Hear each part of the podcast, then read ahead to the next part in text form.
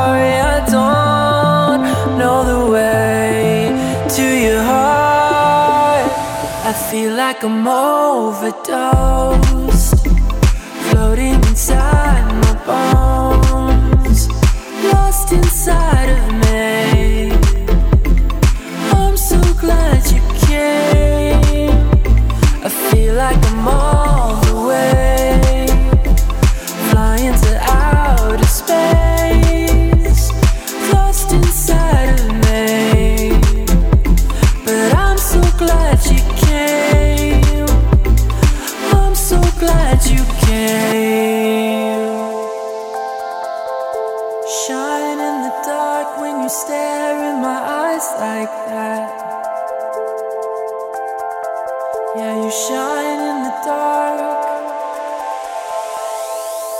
One way, here we go. I'm lost in the glow. I feel like a ghost. But please don't go away. I'm waiting to know. I'm waiting.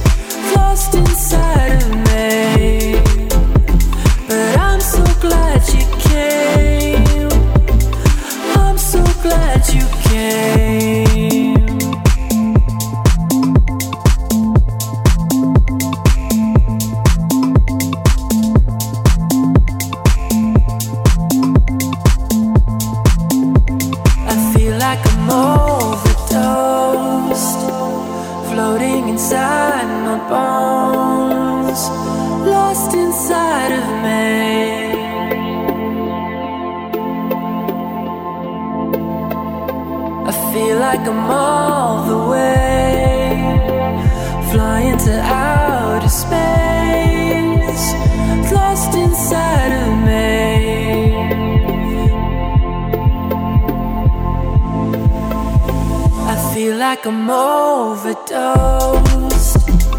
floating inside my bones, lost inside of me. I'm so glad you came. I feel like I'm.